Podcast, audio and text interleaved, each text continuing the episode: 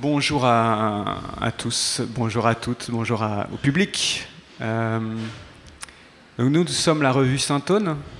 Saint-Aune, c'est une revue qui parle de création sonore, qui parle de création radiophonique, et qui le fait sur le web, sur papier. Et depuis quelque temps, on le fait aussi en audio, sous la forme d'un podcast. Et donc, c'est ça qu'on est en train de faire aujourd'hui, Juliette et moi. Pourquoi je disais tout ça? Parce que on enregistre ce podcast, c'est pas de la radio en direct. Donc on va le faire aussi euh, de façon assez euh, tranquille et à la bonne franquette, dans, le sens où bah, si on bafouille, on va, on va s'arrêter, on va reprendre. Peut-être il y aura des blancs qu'on coupera au montage, parce qu'on permet de faire un petit peu de montage. Euh. Contrairement à, ce que, à, la, femme dont on va parler, qui justement ne voulait pas rendre la technologie transparente, nous on va essayer de la rendre transparente. Voilà, parce que parce qu'on n'est pas des artistes. On y va? Oui. Test, recording, test, recording, test. Ça enregistre quand c'est rouge Et comment j'arrête l'enregistrement Bienvenue dans la revue des podcasts de saintone.fr. Et exceptionnellement, aujourd'hui, nous sommes à Caen, au salon 1 de micro-édition Impression Multiple. Et euh, tout au long de cette année, puisque Saint-Aune a 10 ans, on fera comme ça des petits rendez-vous pour euh, faire des choses un peu spéciales, venir à la rencontre de notre public. Et c'est ce qu'on fait à Caen aujourd'hui. Bonjour Juliette. Bonjour Étienne. Et aujourd'hui, dans ce septième numéro, nous allons nous intéresser à une, euh, une, émission de la radio suisse, Le Labo, qui était consacrée le 17 décembre dernier à une artiste états-unienne méconnue de bientôt 90 ans, Hélène Torrington. I fall asleep, she falls asleep, and dream that I am confined in a very small room. In a very small room, there is a hiss. There is a hiss, like the hiss of like white noise, of white in noise in the room. As the sound intensifies, the sound intensifies, the walls and floor begin to vibrate. I wake. She wakes with the bed shaking, with the bed shaking.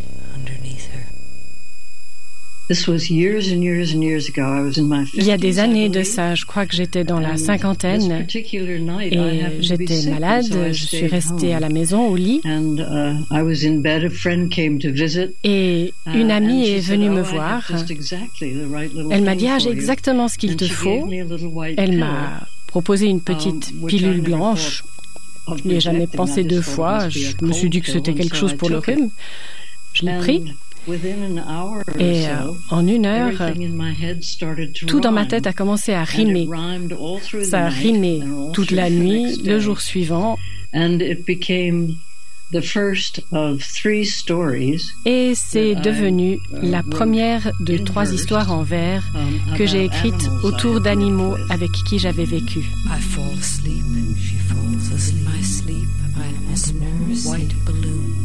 hospital hospital bed. Slowly, I work my string free. She works her string and free. carried on a leisurely current, on a leisurely drift upward, drift towards the ceiling, toward the ceiling. There is a window in the far upper corner of the room. Far upper corner of the room.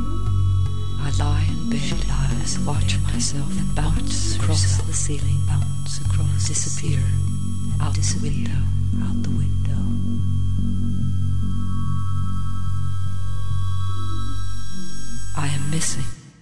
Voilà pour commencer un extrait de ce labo du 17 décembre dernier dans lequel on entend euh, deux choses. On entend une interview, un extrait d'interview d'Hélène Torrington aujourd'hui, euh, spécialement enregistré pour cette émission, greffé sur euh, un extrait d'une pièce sonore d'Hélène Torrington. Et alors voilà, ce sont deux des éléments principaux qu'on retrouve dans ce podcast du labo.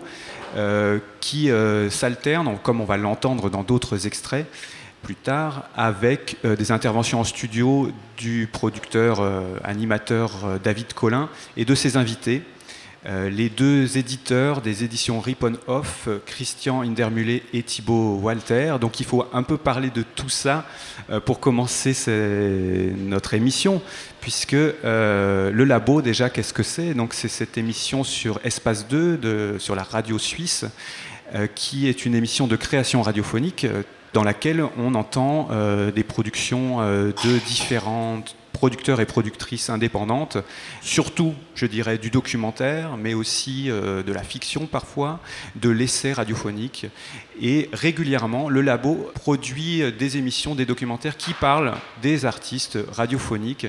Et c'est le cas euh, dans ce numéro autour de l'artiste états-unienne Hélène Torrington. Alors, ces deux invités euh, sont venus pour présenter euh, cet artiste parce qu'ils euh, viennent de publier un ouvrage dont il faut parler, un ouvrage signé Hélène Torrington aux éditions Ripon Off. Donc, ces éditions qui sont depuis dix ans, à mesure d'un numéro chaque année, entreprend de documenter et de dévoiler, de révéler des artistes des domaines du son, dont certains euh, ou certaines plus ou moins connus, mais quand même largement méconnus. Alors pour les plus connus, en tout cas de moi, je dirais euh, Zbigniew Karkowski, un artiste noise. C'est par cet artiste qu'ils ont commencé leur, euh, leur collection. Euh, ensuite, il y a eu, euh, parmi euh, certains que je connais, parce que bien sûr beaucoup sont encore à découvrir pour ma part, il y a David Dunn, qui est vraiment, lui, dans le domaine du field recording, de l'environnement sonore, donc quelque chose de très différent. Et puis, plus récemment, les éditions ont mis à l'honneur Gregory Whitehead, donc, qui est un des artistes états-uniens qu'on connaît un peu le mieux en Europe, dont on va sûrement reparler dans, cette émission d'ailleurs et puis donc récemment Helen Torrington. Donc euh, l'idée est vraiment que cette collection euh, donne un espace de parole, d'expression, de création, voire même à ces artistes sous la forme de textes signés de leurs mains et l'ouvrage est composé par, par ces personnes et c'est un travail très important puisque euh, ce sont des rares voire uniques contributions en langue française de ces artistes pour la plupart euh, non francophone, justement. Et euh, donc j'ajouterais bah, le titre du livre, Il est si difficile de trouver le commencement. Euh, et en fait, Rip On Off, c'est la, collection. C'est une collection et la maison d'édition, c'est Van Dieren éditeur. et là, cette, collection de, textes d'Hélène Thorington, si je me permets de le prononcer en anglais. Alors moi, je le prononce comme David Collin dans l'émission. Je J'ai pas envie de, risquer de, de, glisser à chaque fois. Donc pour moi, ce sera Torrington. Moi, je vais tenter, euh, je vais, faire le challenge. Donc, euh, dans, ce bouquin, en fait, on trouve à la fois des écrits euh, plus théoriques d'Hélène Thorington et des écrits qui relèvent de son, de son travail d'écriture littéraire, mhm. puisque, en fait, c'est pour faire une, un peu une biographie éclair d'Hélène Thorington, que nous-mêmes, on a découvert d'ailleurs à l'occasion de, ce labo. Hein. Voilà, alors c'est un petit peu la grosse surprise. émouvant et troublant, en fait, de, de découvrir une artiste qui a 90 ans. Et puis une artiste de, cette importance, quoi, parce qu'en écoutant, c'est quand même euh, très très bluffant, quoi. Et euh, donc elle est née en 1928, effectivement. Au départ, c'est une écrivaine de fiction et une critique d'art. Et elle a commencé euh, à faire de la, radio et de la musique assez tardivement, donc en 1977. Elle a créé en 1996 un site qui deviendra un site extrêmement important dans les archives euh, d'art sonore et euh, d'art multimédia, on va dire, qui s'appelle Turbulence, qui était en ligne sur turbulence.org jusqu'en 2016, jusqu'à fin 2016. Hélène Thorington, elle a également fondé, cofondé la New Radio and Performing Arts, qui est une association euh, dont, Hélène, euh, dont Étienne qui nous parlera euh, plus précisément tout à l'heure, et qui a donné lieu à une émission de radio, la New American Radio, qui était en 80, de 87 à 98, qui a également été très importante, puisqu'en fait, les, les, productions d'Hélène Thorington ou ensuite de la New American Radio, c'était parmi les premières œuvres d'art radiophoniques diffusées sur, euh, sur les ondes états-uniennes. en tout cas sur celles de la NPR, National Public Radio, principal réseau euh, radiophonique aux États-Unis. Et ensuite, Thorington a travaillé non seulement pour, euh, pour le réseau NPR, mais également pour la RAI, c'est-à-dire la radio italienne, pour la RNE, radio espagnole, et pour l'ORF, c'est-à-dire la radio autrichienne, entre autres choses. Alors, j'ai pas précisé que la New Radio and Performing Arts, elle l'avait cofondée euh, avec l'aide de Régine Bayer, Pareil, je reviendrai un petit peu sur ses collaborations justement avec d'autres personnes. Et puis, dans les années 90, elle s'est orientée, au moment où elle, où elle fondait turbulence.org, elle s'est orientée vers, vers un art spécialement conçu pour le web. Et donc, elle était parmi les, vraiment parmi les pionnières, les, les fondatrices, de, de, de, l'art euh, sur Internet, euh, d'un art multimédia créé directement pour le web avec des, euh, voilà, des, narrations multimédia, avec des liens hypertextes, avec des, performances en réseau, etc. Euh, à noter, quoi qu'on soit spécialiste de ça, ni l'un ni l'autre, qu'elle a également participé à la scène expérimentale de danse. Donc je ne vais pas m'étendre là-dessus puisque je ne connais pas bien. Donc c'est pour les personnes qui, connaissent, elle a rencontré Bill T. Jones et Arnie Zane notamment. Euh, et elle a par ailleurs, ce qui a sans doute euh, certainement un lien avec cette implication dans la scène de danse expérimentale, elle a beaucoup pratiqué elle-même aussi les performances euh, live avec notamment des, elle jouait en fait ces instruments, des enregistreurs, des instruments acoustiques et électroniques et bien sûr sa propre voix. Alors justement, une des premières questions posées dans, ce labo, c'est comment ça se fait que cette femme est aussi méconnue, aussi peu connue, que probablement des éléments contingents ont fait de l'ombre à cette femme dont on, retient aujourd'hui, en tout cas pour les biographies que l'on peut trouver, euh, surtout son travail de programmatrice, euh, commissaire, commanditaire, comme tu viens de le dire, de nombreux artistes, de nombreux producteurs euh, et productrices radiophoniques, mais son travail artistique personnel reste complètement invisibilisé. Je propose qu'on écoute un nouvel extrait de, de ce podcast du labo. Yesterday, this woman came to the door. I was sitting at the kitchen table drinking a cup of coffee. and trying to think of something. There were breakfast crumbs on the table, and over to one side, a fly washing himself. Excuse me. The woman knocked. Excuse me, she said. Excuse, me. but I was just over to the river fishing. Excuse me. me. Sammy and Joe little Chucky Williams and Danny Williams. The woman's face was white and puffy, like mashed potatoes. Je me souviens que je m'asseyais au synthétiseur à la ferme et que j'écoutais. J'écoutais tout simplement ce qu'il pouvait faire et j'essayais d'imaginer ce que je pouvais faire avec ça. J'ai évolué en partant d'abord de l'écriture en premier et ensuite le son, à créer en même temps l'écriture et le son.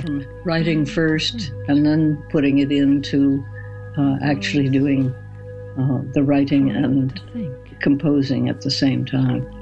I was trying to think. I was trying to think. I was trying to think. I was trying to think. I was Évidemment, quand on fait de la radio, ça passe par toutes sortes de processus qu'on n'entend pas à l'antenne quand on écoute une émission, on a le sentiment que tout à coup le réel vient directement dans notre oreille, alors qu'en réalité, euh, on sait très bien, ça passe, par, euh, toutes sortes de manipulations, ça passe par des constructions, euh, ça passe par une mise en scène, etc. etc. Et donc, euh, elle, au contraire, au lieu de, de faire en sorte que cette fiction, elle soit la plus crédible possible, ce que font généralement les producteurs radio, en essayant de faire en sorte que le, le, montage n'apparaisse pas, et puis que les gens puissent directement se plonger dans une œuvre en ayant directement accès aux voix des gens qui parlent ou euh, aux pièces, comme si euh, quand par exemple on écoute un morceau, euh, tout à coup tout se passait à côté de chez soi. Mhm. Elle, par contre, va décider de toujours mettre en abîme, de toujours montrer tous les fils de la construction radiophonique, c'est-à-dire les montages abrupts, les sources diverses qui viennent s'empiler pour euh, construire une émission un langage, euh, tout ça, dans son langage à elle, ça signale la fiction, Et d'une certaine manière, ça exerce aussi euh, l'effort de mémoire. Quand on entend quelque chose et qu'on entend qu'il est construit, on se doute qu'il y a quelque chose derrière d'autre à entendre. Et donc, euh, on a une écoute un tout petit peu plus alerte, un tout petit peu plus euh, compliquée. Créative aussi. L'auditeur devient créatif lorsqu'il reçoit en fait ce type de, de fiction.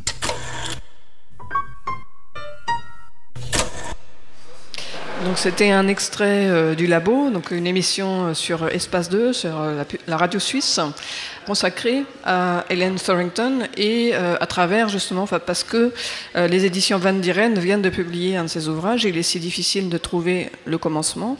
Et on a entendu des sons bien étranges dans ce labo. Qu'est-ce qui s'est passé, Étienne? Ça fait partie des choses assez sympathiques et, et, pertinentes de cette émission du Labo, c'est que plutôt que de faire une, bête émission euh, avec des invités ou, euh, bah, comme on fait là, exactement là en ce moment où on se passe la parole, eh bien, les réalisateurs de l'émission se sont mis à traduire en actes les, problématiques évoquées et donc qui sont justement là en l'occurrence le fait que bah, toute émission de radio, toute radiodiffusion est une mise en scène et, on entend comment, comment les, réalisateurs du labo se sont amusés à nous le faire entendre nous le rappeler, et c'est toujours euh, pertinent de, le rappeler à travers donc là la voix d'un des, éditeurs euh, de, de Rip Off euh, au sujet du travail d'Hélène Torrington.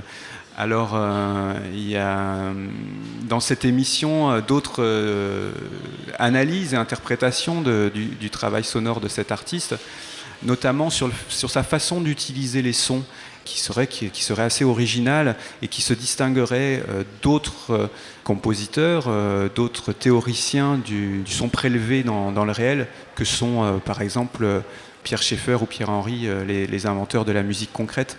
Il y a, une, interprétation qui est faite au sujet de, l'utilisation des, sons par Helen Torrington sur un mode où tous les sons seraient placé dans, son montage de façon égalitaire, comme si chaque son avait une place, chaque son avait quelque chose à, dire. Et l'un des éditeurs, Christian Indermulé, utilise l'expression de démocratie sonore que personnellement j'ai du mal un petit peu à, comprendre. Euh, et, qui me semble euh, pas forcément opérante dans le domaine du son, euh, puisqu'il s'agit quand même toujours, quand on compose un flux sonore, un flux radiophonique, de mettre des éléments, de choisir quand même un une certaine façon un ordre, un ordre des éléments, euh, ne serait-ce que de façon temporelle.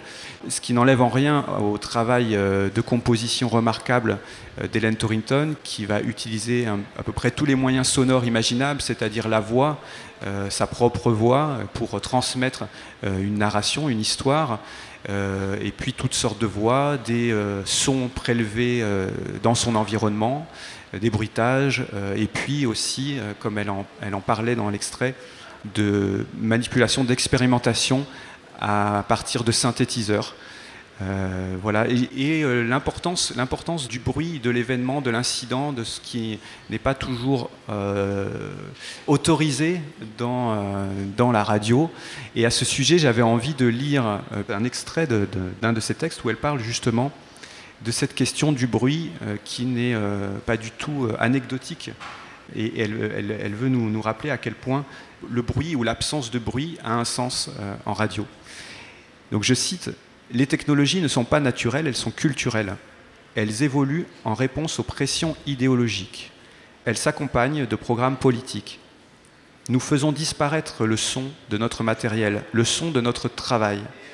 Nous coupons les bruits dont notre matériel est la proie. Le son du vent dans le diaphragme du microphone, le clapement qui se produit quand une personne interrogée émet un son percussif trop près du micro. Nous dissimulons nos montages, nous apprenons très tôt comment monter au plus proche les sons pour masquer nos coupes, ou, s'ils sont trop tenaces, à les couvrir avec un fond sonore, avec de la musique ou avec un autre son. Nous nous décarcassons, nous remuons ciel et terre pour donner l'impression que nos efforts n'en demandent pas tant, et que notre travail, qui est parfois constitué de centaines de fragments de sons enregistrés, forme un tout unifié, quelque chose de naturel. Et elle poursuit, cette idée n'est pas de nous, elle est issue de la profession, elle est issue de la technologie que nous utilisons, la technologie que nous réclamons à grands cris alors que nous ne pouvons pas nous permettre de nous en servir, la suppression du son du travail, Dolby, DBX, technologie numérique, tous trouvent leur origine dans le besoin qu'on ressent d'éliminer le son du travail, le fait même qu'on travaille. On appelle ça du bruit. Sa suppression est de toute première importance. L'utilisation du bruit dans mes productions radio et audio est délibérée. Je n'accepte pas les mauvaises coupes, quand c'est possible, et je n'inclus pas non plus dans une ambiance qui a par ailleurs été enregistrée avec soin le son du vent frappant le microphone. Je fais tout autant attention au bruit non désiré que n'importe quel autre producteur soigneux. En même temps, j'enregistre le bruit des machines, les clics de mon enregistreur à cassette, la rotation de la bande. Je passe un temps fou à créer des problèmes électriques, à enregistrer les bruits parasites et à essayer de contrôler le feedback afin qu'il sonne non seulement comme un Larsen, mais qu'il soit aussi intéressant. Je planifie soigneusement son utilisation. J'attire l'attention sur le son du travail en utilisant le son du travail pour créer mon œuvre. C'est une part du sens de ce que je veux transmettre. Et c'est aussi simple que cela, attirer l'attention sur le travail et donc sur la fiction que je crée et sur ma manière de la créer. En tant qu'auditeur, nous devons savoir que la radio, des bulletins d'information aux compositions les plus complexes et les plus subtiles, est une fiction. On ne devrait pas nous faire croire que ce n'est pas le cas, ou si, en effet, le travail est si bon qu'on suspend provisoirement notre incrédulité, et en tant que productrice, c'est également ce à quoi j'aspire, nous devrions au moins comprendre que d'une certaine manière, on nous a eu, que l'événement n'est pas naturel. Les microphones impliquent un point de vue, nous les pointons en direction du matériau sonore qu'on croit important, nous reléguons au second plan ou éliminons le matériau sonore qui n'est pas important. Nous faisons la même chose lorsque nous faisons du montage et du mixage. Nous infusons de l'idéologie dans nos œuvres. À méditer donc. Donc c'était un, long extrait du livre euh, Il est si difficile de trouver le commencement d'Ellen Thorington. Euh, sur son rapport euh, notamment au bruit, ce qui, évoque sans doute cette question de la démocratie des sons que, dont parlait l'un des éditeurs en fait. C'est le fait de réhabiliter le bruit en tant que tel, c'est une démarche, euh, politique au fond, en réalité. Et on peut euh, d'ailleurs rapprocher son travail à plusieurs égards d'une autre personne qui a été invitée euh, dans le labo assez récemment, qui est Gregory Whitehead, euh, de par justement, elle, évoque la question de la fiction, et pour Whitehead, c'est quelque chose de central, en fait, ce travail de la fiction, aller vers l'imaginaire. Il a créé des institutions imaginaires également pour, euh, pour euh, remettre en question l'expertise, pour nous faire douter en fait du réel, quoi, pour dire qu'il y avait beaucoup de choses dont on devrait douter, et pas seulement de, de fictions officielles ou de, ou de la propagande même, mais qu'en fait, il faut douter d'absolument tout, enfin, il faut se questionner en tout cas sur tout. Et puis euh, Gregory Whitehead aussi apporte une grande attention au, son de, la transmission. Euh, il est très intéressé par ça, donc ce qu'on peut rapprocher du bruit. D'ailleurs, le labo qui lui était consacré de manière euh, assez amusante, enfin aussi amusante que, fine, avait euh, complètement construit l'émission, enfin, avait complètement réalisé justement avec ces, questions de ces difficultés de transmission, le téléphone passait pas ou, des choses comme ça. Ce qu'on entend aussi dans celui-ci avec les, le bruit numérique de la transmission de l'interview d'Ellen Torrington. Il y a vraiment un écho en fait aussi entre les deux émissions du labo, quoi. Celle-ci consacrée à Helen Torrington et celle qui était consacrée à, Gregory Whitehead.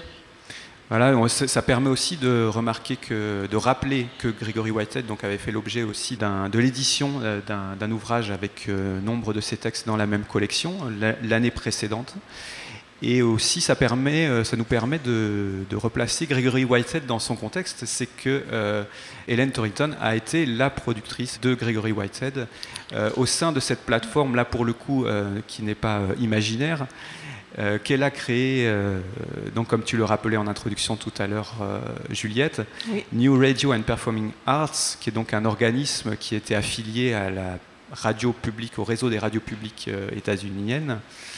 Et euh, cette petite institution dans l'institution a permis de 1987 à 1998 de euh, commanditer euh, pas moins de 300 œuvres à des artistes dont les noms nous sont beaucoup plus familiers qu'Hélène Torrington, que ce soit Pauline Oliveros, Christian Marclay, Gregory Whitehead justement, ou Hildegard Westerkamp.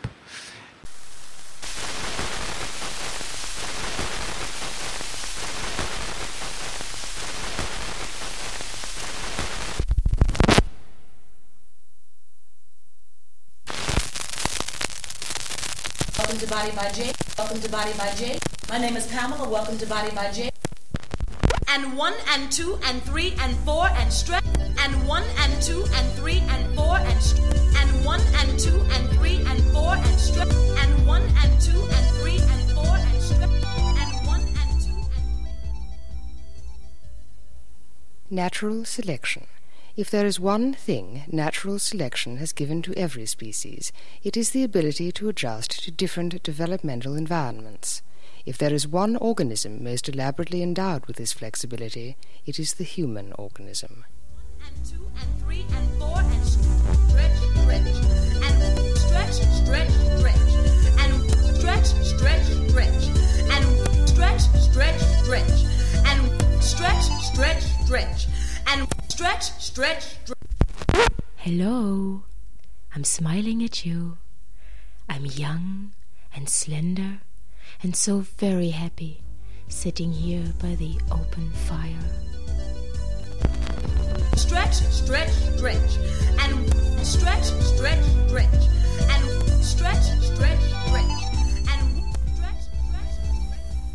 Donc c'était un extrait de Building a Universe euh, du numéro 2, puisqu'il y a eu trois euh, Building a Universe, c'était en trois parties. Et donc ce numéro 2, euh, donc d'Hélène Thorington, faut-il le préciser, ce numéro 2, elle le définit comme une fiction satirique, une nouvelle fiction ou un nouveau type de fiction satirique et expérimentale qui se concentre sur les nouvelles technologies reproductives et sur les scientifiques responsables de leur développement. Euh, alors, sachant que ce sont des pièces des années euh, de la fin du XXe siècle, hein, pas, pas, pas, toutes récentes, donc euh, qui ne sont pas du tout inscrites dans, le débat actuel autour de, de, ces technologies reproductives. Le débat a énormément évolué depuis. Et, euh, et, elle dit euh, Building a New Universe euh, crée une image incroyablement drôle et déroutante de cette nouvelle science très active et euh, non régulée qui prépare un futur avec des implications aussi inattendues que que secrètes ou non discutées, puisqu'elle dénonce notamment le fait qu'il n'y a aucun débat public sur ces questions-là. Alors, ce qui est, euh, c'est très intéressant, cet extrait permet d'introduire une autre dimension du travail d'Hélène Thorington, au-delà de la, de la part euh, strictement radiophonique ou sonore de son art. Il y a une dimension profondément politique, euh, qui est euh, notamment féministe. Euh, puisque euh, là, dans cet extrait, on entend, essentiellement des voix de femmes. Euh, c'est un extrait, le, numéro 2 de Building a Universe est, davantage consacré aux injonctions faites aux femmes. Et le premier, la première partie, on entend quasiment que des voix d'hommes. Et elle parle à un moment donné de cette chorale de voix d'hommes ben, je vais peut-être citer le passage, d'ailleurs, c'est le même extrait mmh. euh, dans le bouquin de l'article qu'elle avait écrit, un très bel article qui s'intitule euh, Le bruit de l'aiguille. Et donc, après avoir parlé de, de, ce que tu évoques sur son choix du bruit, elle dit notamment à, à propos de, de, Building a Universe, donc je cite, J'utilise le bruit pour parler de programmes et d'intentions qui me dérangent, de ce qui se passera quand les scientifiques qui apparaissent dans Building a Universe 3 arriveront effectivement à fabriquer un utérus qui fonctionne et à y faire croître un embryon pendant 9 mois. Quand j'entends cette vienne rengaine, je me demande si libérer les femmes de leur destin biologique n'est pas juste le refrain d'un chœur d'hommes chantant Bonne nuit les filles, ou si les implications pour le monde masculin ne sont pas tout aussi inquiétantes. Je ne parle pas uniquement en tant que féministe, à propos de la dévaluation des femmes, je parle en tant que moi à propos de la dévaluation de la vie. Et en fait, c'est vraiment euh, assez passionnant de constater à quel point sont imbriqués son euh, engagement féministe et son travail autour de la notion même de bruit. Euh, et je pense d'ailleurs que sa volonté de montrer les coulisses, de démythifier le rapport au son, de mmh. casser cette euh, fausse neutralité de la technologie, sa, sa, transparence complètement illusoire. Je pense que ça fait profondément partie d'un engagement féministe. Enfin, en tout cas, je vois des, des corrélations assez directes en fait entre euh, ça et un travail féministe de déconstruction d'un monde patriarcal, etc. Et ça se manifeste donc dans sa philosophie, dans son rapport critique à la technologie, dans euh, cette critique de, la marchandisation des corps, comme on dirait aujourd'hui. Ça se manifeste également son féminisme à travers euh, une très forte présence des voix de femmes dans toutes ses pièces, enfin dans beaucoup de ses pièces en tout cas. On en entend beaucoup de différentes et euh, ça fait pour moi écho à une autre artiste d'ailleurs, je pense que c'est beaucoup le rapport aussi entre voix et littérature, son et littérature, et un environnement aussi assez onirique. Et probablement quelque chose de très anglo-saxon, ou oui. en tout cas d'américain du Nord. Oui, peut-être. voilà. Et donc elle me, elle me fait pas mal penser à Laurie Anderson, pour celles et ceux qui connaissent. Voilà, dans ce rapport à l'écriture. Enfin, l'écriture, c'est les interventions parlées dans ces pièces sont très écrites, quoi. On sent, c'est très littéraire dans le rythme, dans la manière d'intervenir. Euh, je ne veux pas dire que c'est de la lecture de texte, bien au contraire. Hein. elle arrive à en faire quelque chose de proprement radiophonique. Euh, et, elle produit aussi des pièces euh, sans parole hein, qui sont assez remarquables aussi. Oui, oui, oui, tout à fait.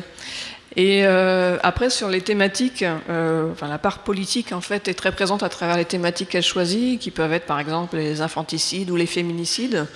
Elle a créé d'autres pièces, euh, par exemple une pièce euh, où elle a fait la composition sonore à partir d'un euh, script de Suzanne Laurie Parks, Locomotive. Ou bien, je pense à un autre, une, de ses pièces les plus connues, en tout cas les plus nommées, qui s'intitule North Country, où elle, revient sur l'histoire d'une femme non identifiée qui est, découverte assassinée.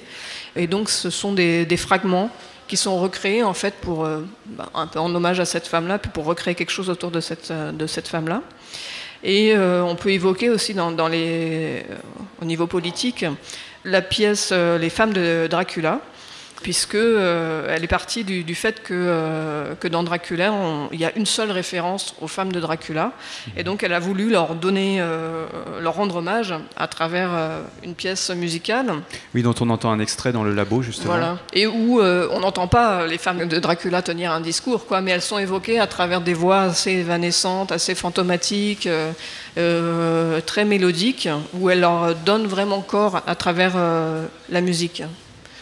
Et finalement, sur la, sur la partie, euh, pour finir sur la partie féminisme, euh, je voudrais signaler quelque chose qui m'a pas mal frappé en découvrant son travail, c'est qu'elle a énormément collaboré avec d'autres femmes. Euh, ce que je pense être un, choix assez délibéré en fait euh, pour, pour, créer une, sororité, pour se soutenir mutuellement, pour se rendre audible, pour euh, reconnaître mutuellement la qualité de leur travail. Et donc, parmi euh, les femmes avec qui elle a travaillé, il y a donc Suzanne Noripars, que j'ai déjà évoqué, Régine Beyer, euh, Shelley Hirsch, Pamela Z, Agnieszka Waligorska et Sarah Montag. Et par ailleurs, sur la partie politique, il y a une dimension qui me semble vraiment intéressante, qui rejoint d'ailleurs un petit peu ce que tu, évoquais, enfin ta critique de la démocratie sonore, mais qui rejoint la, question du bruit. Euh, où elle a une euh, conception très euh, utopique du travail du son et du travail surtout de l'espace sonore. Et de nouveau, je vais citer un, un extrait du livre. Alors, c'est l'avant-propos qui a été rédigé par Christian Hindermühle. Et il dit L'artiste radiophonique travaille dans un espace sans dimension, mais qui s'adapte pourtant aux dimensions de l'espace toujours recomposé dans lequel il se transmet. C'est un art qui est, Là, il cite Thornton, des ondes sonores dans des milliers de lieux distincts, cuisine, chambre à coucher, bar, rue. C'est-à-dire, euh, reprend Hindermüller, dans des lieux déjà striés de sens et de signification, et qui, il la cite, entrent dans les oreilles de nombreuses personnes individuelles qui écoutent, mais qui sont généralement séparées les unes des autres. Hindermüller reprend, c'est un art qui ne s'adresse à rien d'autre qu'aux errances de l'écoute et qui crée, selon les termes de Thorington, des architectures invisibles de l'écoute, dans lesquelles les personnes qui écoutent, innombrables, individuelles et séparées, peuvent entrer si elles le souhaitent. C'est pourquoi, conclut-il, la radiophonie est un espace utopique, un espace de fiction.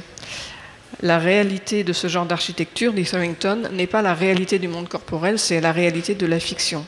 L'architecture suppose la possibilité d'habiter ce monde transformé en écoute. Et cette, dimension-là, en fait, euh, d'imaginer euh, une, autre réalité, une nouvelle réalité, une nouvelle possibilité de communauté à travers le sonore, elle l'a étendue aussi au web, qu'elle a perçu vraiment, enfin on sent qu'elle était dans les premières là-dedans, parce que c'est aussi dans la manière de concevoir Internet, où euh, quand elle a mis en, ligne le site turbulence.org, et qu'elle a donc commencé ce travail euh, non seulement d'archivage, mais de commande d'art sonore et d'art multimédia librement mis à disposition en ligne, elle indique dans un entretien qu'elle a donné en 98 à, à Joséphine Bosma, elle indique qu'elle l'a fait qu'elle a monté ce site parce que au début des années 90, elle s'est rendue compte que euh, la radio, y compris la radio publique aux États-Unis, devenait de plus en plus commerciale et qu'il y avait de moins en moins d'espace euh, pour les arts sonores et pour l'art radiophonique en tant que tel. C'est-à-dire, euh, bah, elle parle du documentaire lent, de la fiction, des travaux expérimentaux, de la musique expérimentale, qui ont peut-être petit à petit, euh, à partir de ce moment-là, début des années 90, complètement disparu de la radio publique états-unienne. D'ailleurs, on peut établir, nous, des corrélations aussi avec la France, hein, où, euh, la, part de fiction ou de, création radio euh, a été... Euh, bah, il y a eu une, très grande époque de la création radio sur les antennes de la radio publique en France. Et ensuite, avec des, voilà, des grignotages progressifs, plus ou moins forts selon les types de création. Le documentaire est toujours assez bien représenté la fiction euh, le reste dans certains créneaux et euh, voilà trouve plus sa place dans la on va dire dans, les spectacles aussi que, crée Radio France mais bon voilà il y a des parallélismes ou des pas forcément des parallélismes stricts mais des comparaisons qui peuvent être intéressantes à faire avec la situation euh, française bah, je, propose qu'on écoute l'extrait du labo où elle parle justement du moment où elle s'est éloignée de la radio.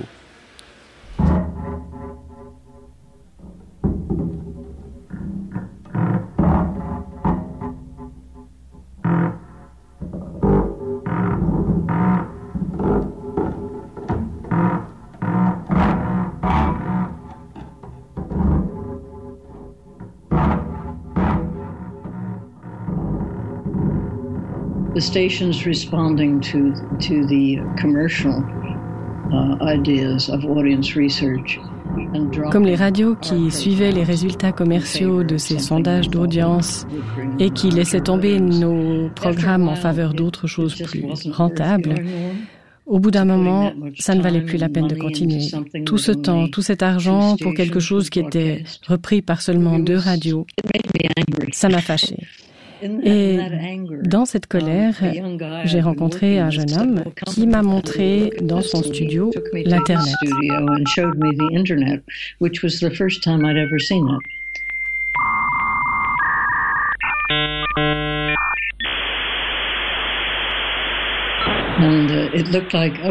C'était la première fois que je voyais ça et je me suis dit, bon, on va aller dans cette direction-là.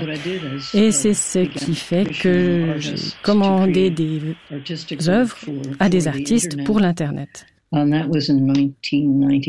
C'était à peu près en 1998, je crois.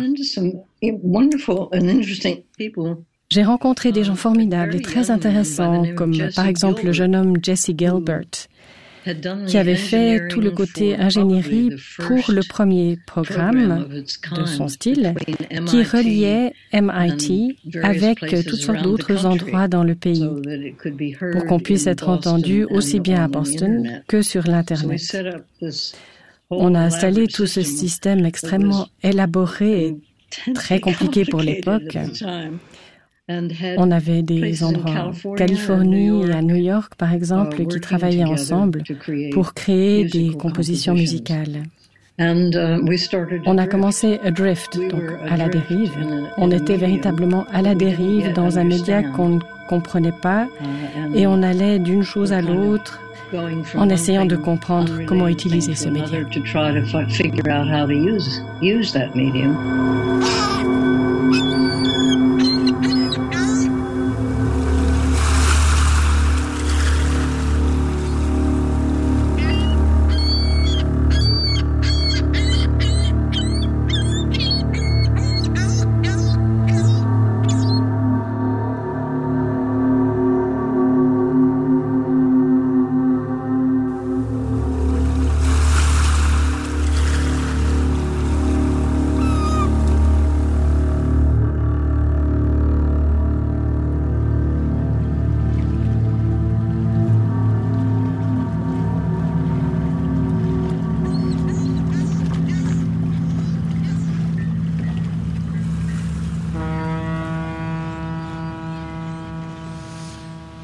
Voilà donc cet extrait du labo consacré à Helen Torrington dans lequel euh, elle raconte comment à la fin des années 90 elle, s'est trouvée par le fait qu'il euh, y avait de moins en moins de financement et surtout de, de radios euh, dans le réseau des radios publiques américaines intéressées par la création radiophonique, comment elle, s'est engouffrée dans, ce nouveau médium qui, naissait à cette époque-là, qui était Internet et ce qui l'a conduite à orienter ce département de, New Radio and Performing Arts sur euh, l'art en réseau, le net art, à travers notamment ce site euh, turbulence.org que tu as commencé déjà à évoquer, Juliette.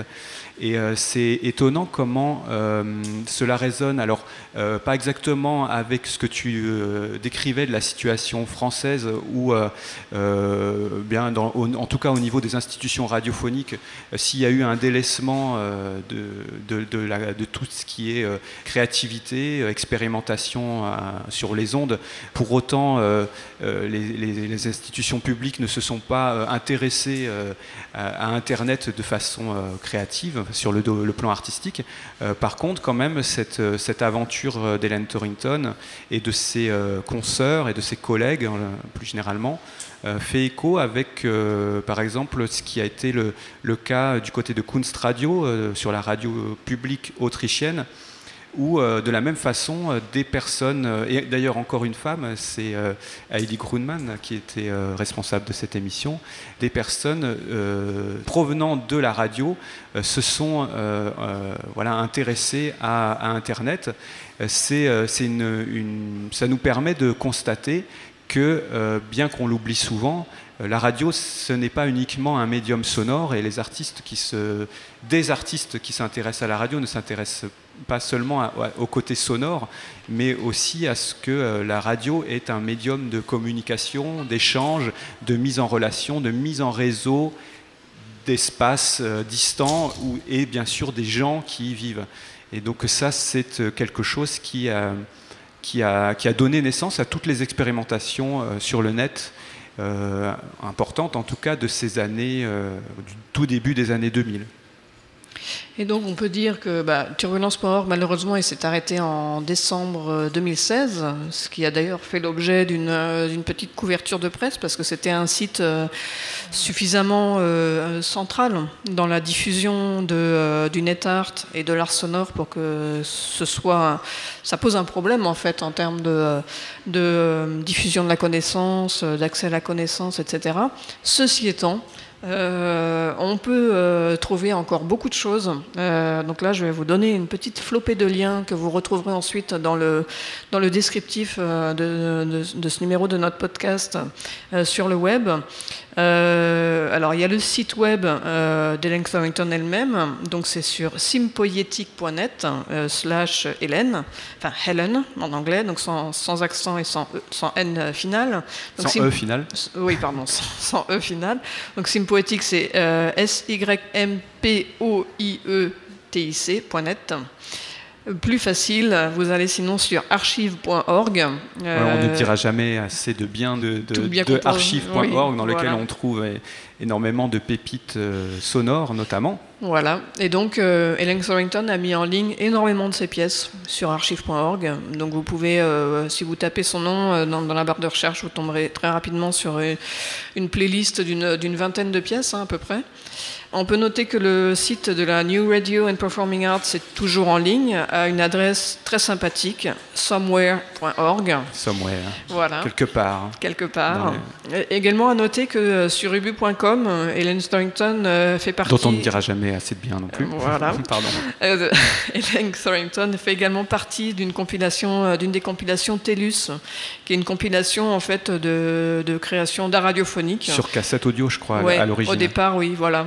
Donc euh, là, elle fait une pièce parmi euh, bien bien d'autres.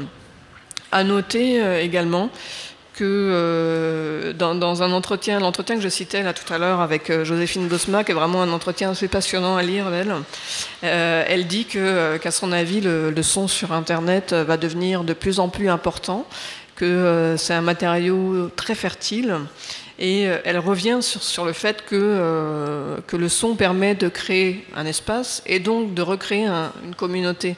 Et euh, que ce n'est pas parce qu'on a été privé de plus en plus, notamment par les, grandes entreprises, de ce, sens de la communauté, que, qui n'est toujours pas là, enfin pas présent comme un manque en réalité. Et, et elle dit que le, le son est, notamment le son sur Internet, est pour elle l'un des moyens de euh, recréer un espace dans lequel les, gens peuvent entrer et comprendre tout de suite où, euh, où il ou elle se trouve. Et je trouve ça assez beau comme conception de l'Internet et du son également. Ce numéro de la revue des podcasts touche à sa fin. Donc, nous avons évoqué le labo euh, d'Espace 2 du 17 décembre dernier consacré à l'artiste Helen Torrington, dont on a beaucoup encore à découvrir. Et bien sûr, on vous met tous les liens en description de ce podcast. Euh, à signaler donc cet ouvrage qui, est paru il y, a, quelques mois. Il est si difficile de trouver le commencement. Ouvrage, euh, nous ne l'avons pas dit, mais accompagné d'un CD avec des pièces de l'artiste. Donc c'est la collection Rip on Off aux éditions Van Dieren. Et euh, ben on se dit au revoir. Au revoir Étienne. Et on dit merci à Impression Multiple, à l'école supérieure d'art et de médias de Caen-Cherbourg qui nous a accueillis pour cette euh, revue des podcasts. Et on vous dit à bientôt pour un prochain numéro de la revue des podcasts de saintone.fr.